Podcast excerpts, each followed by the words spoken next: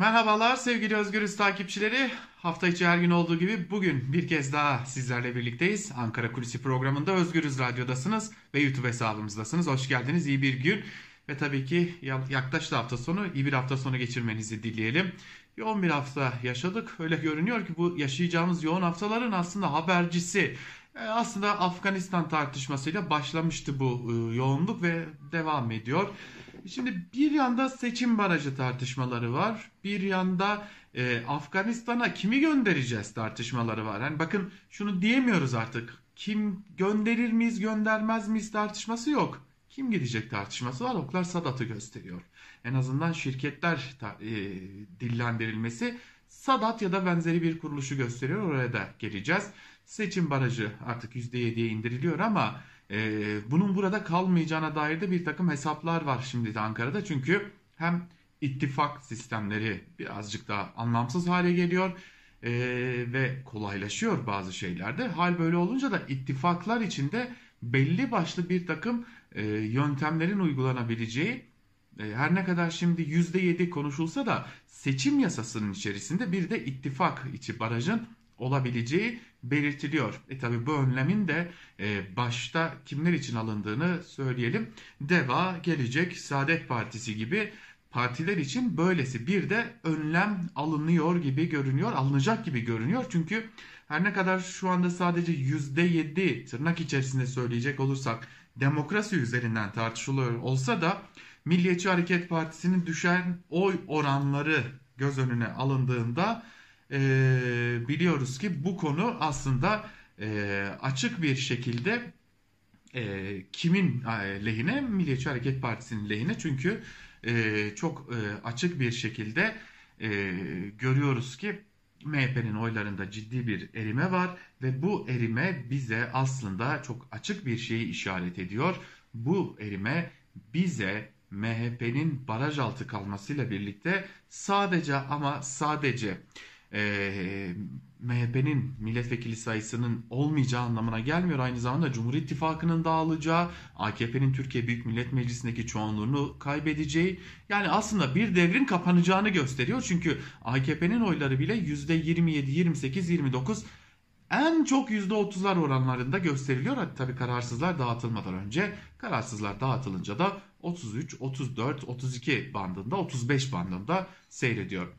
İşte tüm bunlara baktığımızda AKP e, açık bir şekilde e, kamuoyunda sadece MHP için baraj indiriliyormuş gibi bir tartışma olsa da AKP esasında hem kendini kurtarmanın çabasında hem de ittifak içi baraj getirerek bir yanda da kendisinden ayrılanların ve Millet İttifakı içerisinde yer alabilecek bazı siyasi partilerin Türkiye Büyük Millet Meclisi'ne girişinin önünü kesmeyi ve böylelikle yine çoğunluğunu korumayı hedefleyecek gibi görünüyor. Önümüzdeki günlerde Ankara'da bu konuda konuya dair de bazı gelişmeleri duyacağız gibi görünüyor.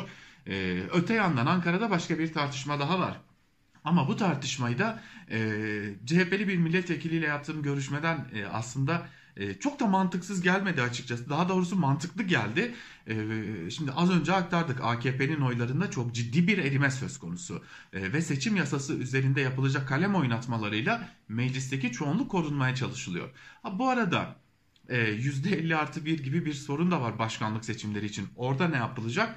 O da başka bir soru işareti. Çünkü e, eğer seçimle, seçim sistemindeki kalem oynatmalarla bir biçimde mecliste çoğunluğu ele geçirebilse dahi AKP ve MHP e, bütün anketler gösteriyor ki Cumhurbaşkanı Erdoğan'ın görev onayında bir erime var. Ve bu bize önümüzdeki seçimlerde Cumhurbaşkanı Erdoğan'ın Cumhurbaşkanlığı koltuğunda oturamayabileceği anlamına geldiğini belirtiyor. Ve işte CHP'li bir milletvekili de e, bu noktada dikkat çeken bir okuma yaparak şunu söylüyor. Son dönemlerde tartıştığımız iki konuya bakın. Biri anayasa değişikliği, bir diğeri Diyanet'in önlenemez yükselişi. Bu iki konuyu birlikte değerlendirmek gerekiyor. Diyanet'in önlenemez yüksekliğinin yükselişinin amacının bir laiklik tartışması başlatmak olduğunu belirtiyor CHP'li milletvekili ve şunu söylüyor. Burada bir laiklik tartışması başlatarak tırnak içerisinde belirtiyor bunu da. Ee, geçmiş alerjilerin kaşınarak Böylelikle 28 Şubat söyleminin 28 Şubatçılar söyleminin toplum nezdinde yeniden güç kazanmasını sağlayarak bir mağduriyet yaratma ve bu mağduriyet üzerinden de e, tabanını konsolide etme amacı taşıyor AKP. Ve tabii ki AKP kendi içerisindeki niyeti de ortaya koyuyor. Fakat kendi içerisindeki niyeti ortaya koyarken bunu yapacak gücü olmadığını onlar da biliyorlar. AKP'nin niyeti elbette ki güçlü bir diyanet hatta laikliğin e, biraz daha yıpratılmış hali hatta laikliğin olmadığı bir Türkiye ama bunu yapabilecek hiçbir güç olmadığı için Türkiye'de bunun üzerinden acaba bir 28 Şubat e, algısı yaratabilir miyiz? Bize gelecek tepkiler üzerinden din alerjisi var diyerek Millet İttifakı'nı hedef alabilir miyiz? Tartışmalarını da başlatmak istiyor diyor AKP'li milletvekili. Bana kalırsa önemli bir durum. Ve bir diğer nokta anayasa tartışması.